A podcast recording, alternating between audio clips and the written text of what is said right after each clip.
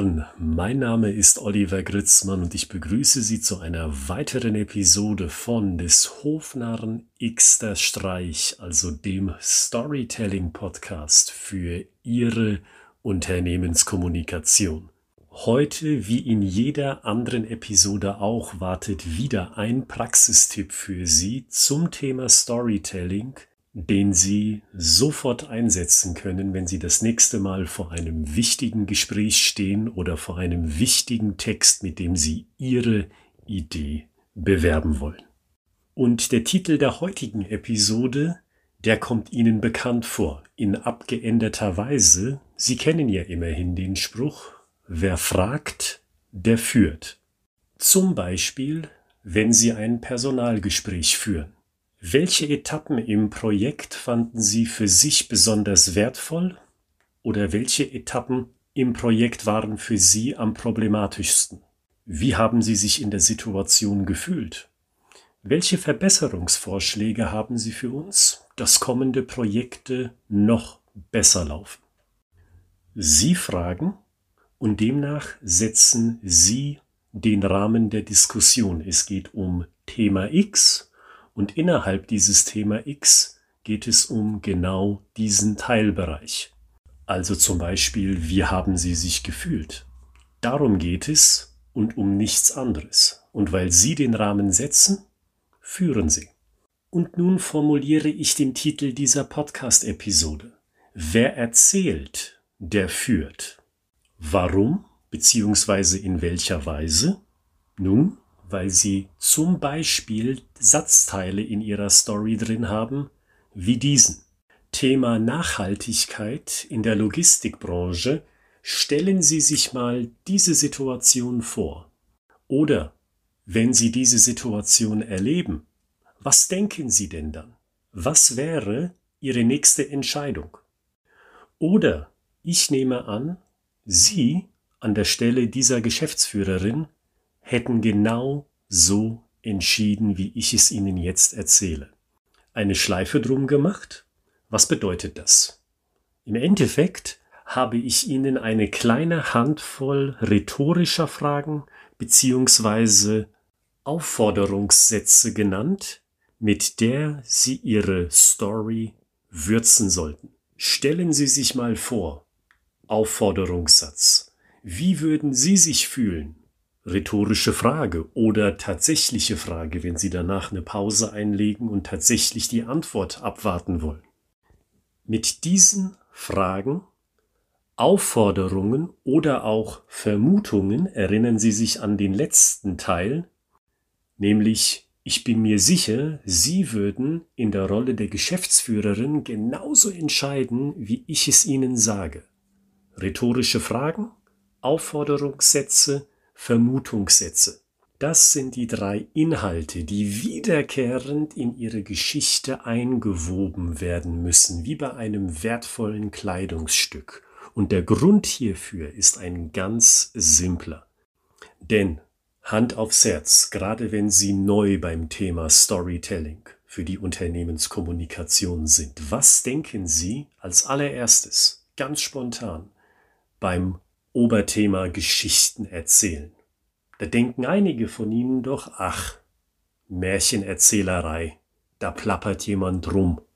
Und genau das ist das Fettnäpfchen, das auf uns alle wartet, wenn wir Geschichten erzählen. Und auf diesen Aspekt gehe ich auch in meinen Fachbüchern ein, zum Beispiel Storytelling im Vertrieb, beziehungsweise so gewinnen Gründer ihre Pitches, die Links dazu finden Sie übrigens in der Beschreibung. Also schon in meinen Büchern gehe ich auf diesen wichtigen, auf diesen elementaren Aspekt ein. Geschichten sind nicht gleichzusetzen mit einer ermüdenden Plauderei. Das ist kein Märchen erzählen. Das ist nicht Anlass. Also eine Geschichte ist nicht Anlass zu sagen, ach, ich erzähle Ihnen jetzt mal einen Schwenk aus meinem Leben.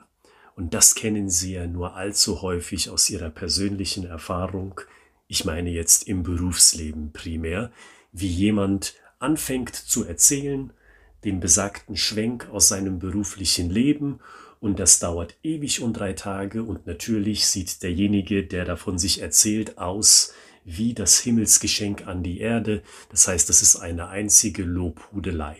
Und dann sind sie mitten im Fettnäpfchen mit drin, weil das bedeutet Storytelling eben nicht. In einer solchen Situation führen sie nämlich nicht, indem sie erzählen, sondern sie treiben die Menschen aktiv von sich weg. Die Leute schalten im Gespräch schon aus und die Wahrscheinlichkeit, dass sie nochmal mit dieser Person auf beruflicher Ebene was zu tun haben, schwindet. Stattdessen, und ich betone noch einmal, stattdessen, dass sie den Ankerpunkt haben, so sollen sie es richtig machen mit Geschichten, stellen sie rhetorische Fragen, stellen sie Aufforderungssätze auf und stellen sie Vermutungen auf. Weil dann Treten Sie mit Ihrem Gesprächspartner in einen Dialog. Selbst wenn Sie reden, fühlt sich der oder diejenige gegenüber mit einbezogen.